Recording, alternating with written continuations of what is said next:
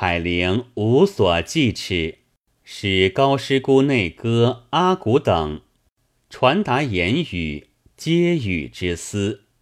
内中沙里古针，色最美而善吟。高师姑对他说道：“上之好美色，汝所知也。汝之美，主上能舍汝乎？主上与汝为再从姊妹，出阁之日，福至无矣。相遇由路人，然汝何不入仕于上，以博恩宠？”沙里古真笑而从之，入见海陵。海陵信之，竭尽精力，博得古真一笑。次日，以其夫撒宿进士局直宿。海陵谓撒宿道：“尔其年少，欲尔直宿，不可令宿于家。”当令宿于非位。撒宿默然不敢出一语。每召古真入，海陵必亲伺候于廊下立。久不至，则坐于高师姑膝上以望之。高师姑道：“陛下尊为天子，贫欲满前，何劳苦如此？”海陵笑道：“我故以天子为义德耳，此等欺惠，乃可贵也。沙里古真一至，则捧膝拥持，无所不用其极，唯恐古真之不悦己。然古真在外顿自淫逸，恃宠痴绝其夫。”其夫亦不能治。见官之尊贵，人之有才者，及美貌而饶于淫具者，必招赖之，与之交合，不以为耻。海陵闻之，大怒道：“尔爱贵官，有贵如天子者乎？尔爱人才。”有才兼文武似我者乎？尔爱娱乐，有丰富伟岸过我者乎？怒甚，气液不能言。沙里古真恬不为意，嘻嘻的道：“我只笑而无能耳。”海陵又大怒，遣之出宫，后复思之。屡召入焉，其妹于都排印松骨蜡妻也。海陵常思之，谓之曰：“汝貌虽不扬，而肌肤洁白可爱，胜沙里古真多矣。”于都会曰：“古真既有貌，陛下何不益其肌肤，作一全人？”海陵道：“我又不是阎罗天子，安能取彼一词？”于都道：“从今以后，妾不敢复承性欲矣。”海陵谓之曰：“前言戏之耳，汝无以我言为实，而生怨讳也。”晋封寿阳县主，出入贵妃位。又使内阁召石鼓，出入昭妃位。石鼓者，将军瓦拉哈弥妻也。瓦拉哈弥风屈伟干，长九尺有肌，力能刚鼎，气可吞牛。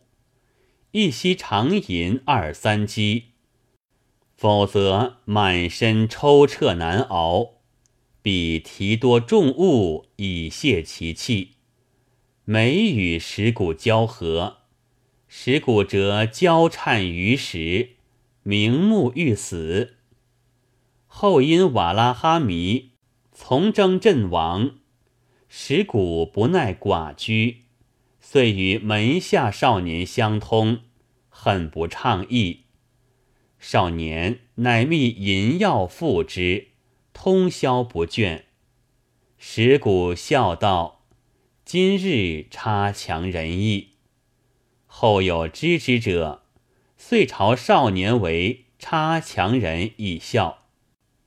海陵闻石鼓之善鸟也，遂使内歌。传与石鼓道：“尔风流跌宕，冠绝一时；然沉溺下僚，未见风流元帅，岂不虚负此生？主上扬尊九五，杰出大辽，而何不独当一对，分沾雨露，以自快乎？”石鼓笑道。主上虽雄，两不能敌瓦拉哈迷之半。况且后宫森烈，何必召妾？内歌道：“主上主意而久矣，尔若不往，恐上怒不测。”石鼓不得已，乃入宫焉。海陵乘其位置。先于小殿暖位，至秦软其中。石鼓来朝见礼毕，海陵携其手坐于膝上，调琴拨软以悦其心，进封昭宁公主。乃捡洞房春意一册，细道：“朕今宵与汝。”将此二十四事次第视之。石鼓笑道：“陛下既欲挑战，且敢不为应兵？”海陵未尽其事之半，意欲少息。石鼓抱持道：“陛下可谓善战矣，帝恨聚少弱耳。”海陵怒然道。瓦拉哈迷之句如何？石鼓道：“大异于是。”海陵不悦道：“汝齿长矣，汝色衰矣。朕不弃汝，汝之大幸，何得云耳？”石鼓愧恨而罢。翌日出宫，前以其状对少年说道。地之交合，国有传授，非空博也。少年不谨，以其语谢之于人。人笑谓少年道：“帝今作差强人矣。”奈那乎者，仆之告那赤女也，修美洁白，见者无不啧啧。及姬。嫁于节度使张定安为妻，定安为海陵表兄。海陵未冠时，常过定安家嬉戏，即与奈腊忽同席，皆谈血笑敬日，岁欲之思。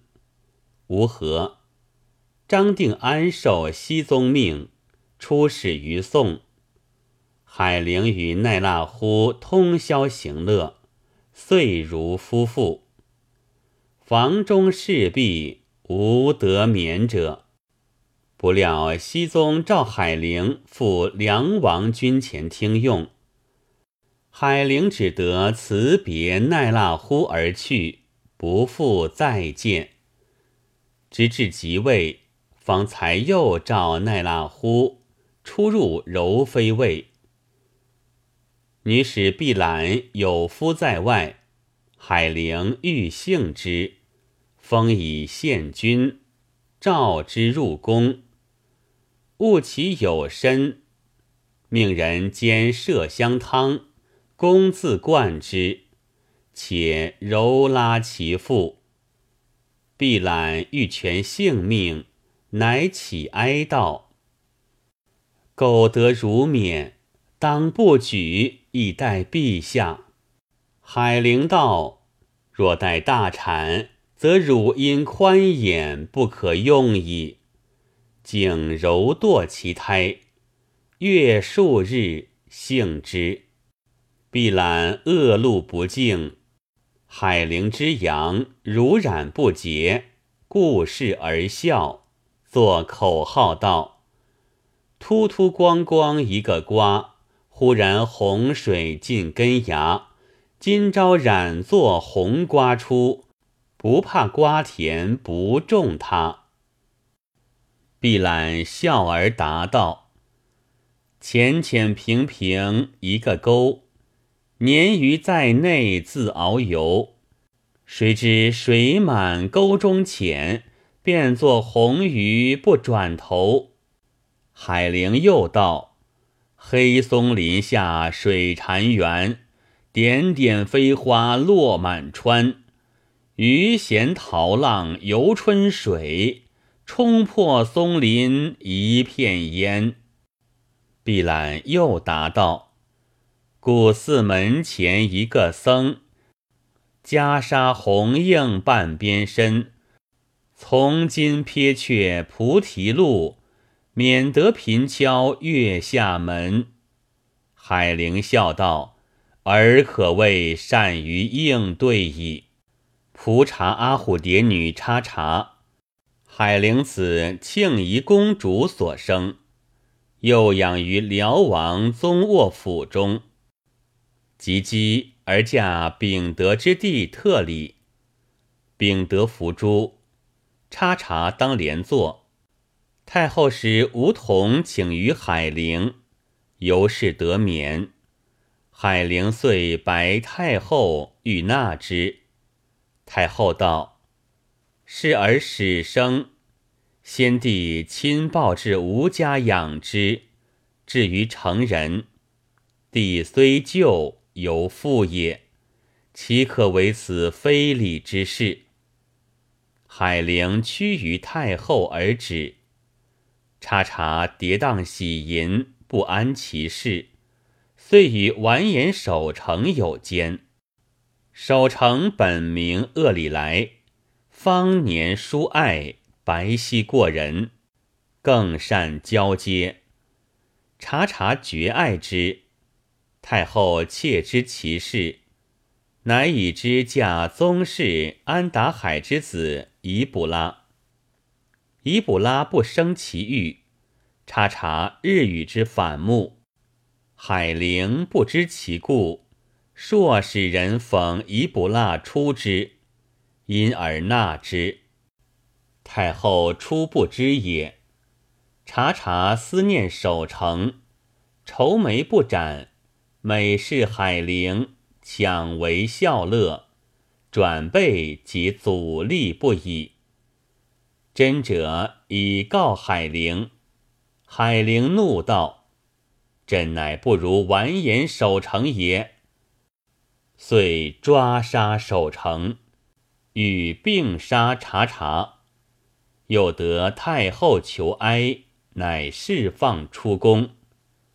无何，查查家奴告查查痛守城之死，日夜咒诅，欲设不到。